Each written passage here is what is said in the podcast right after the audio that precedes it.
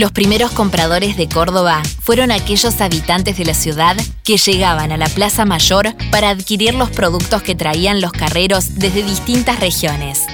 Carne, frutas y verduras eran las principales mercancías que se controlaban bajo la mirada de los regidores del cabildo.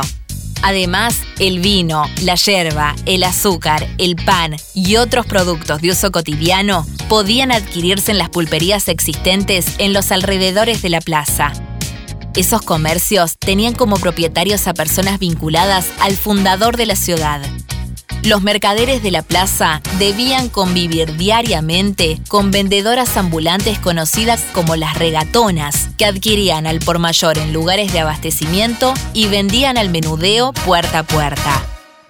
Esa competencia desleal, más el crecimiento de la población, determinó que las plazas secas de la colonia se convirtieran en lugares de socialización los mercados comenzaron a ubicarse en la periferia, en edificios diseñados para su actividad y ligados a la llegada de las carretas. Con el correr de las décadas, los mercados fueron convirtiéndose en edificios de gran valor histórico y arquitectónico, que reemplazaron los puestos o negocios al aire libre que se formaban con los productos que llegaban en carros, carretas, sulkis y coches de plaza. El Mercado Norte fue inaugurado el 14 de abril de 1928 en los terrenos de la antigua Plaza Marquena y abrió con 106 locales de comercialización minorista de productos perecederos. En la actualidad, alberga unos 140 puestos comerciales de distintos rubros. Todos los puestos son atendidos por los dueños y sus familias y los clientes reciben atención personalizada.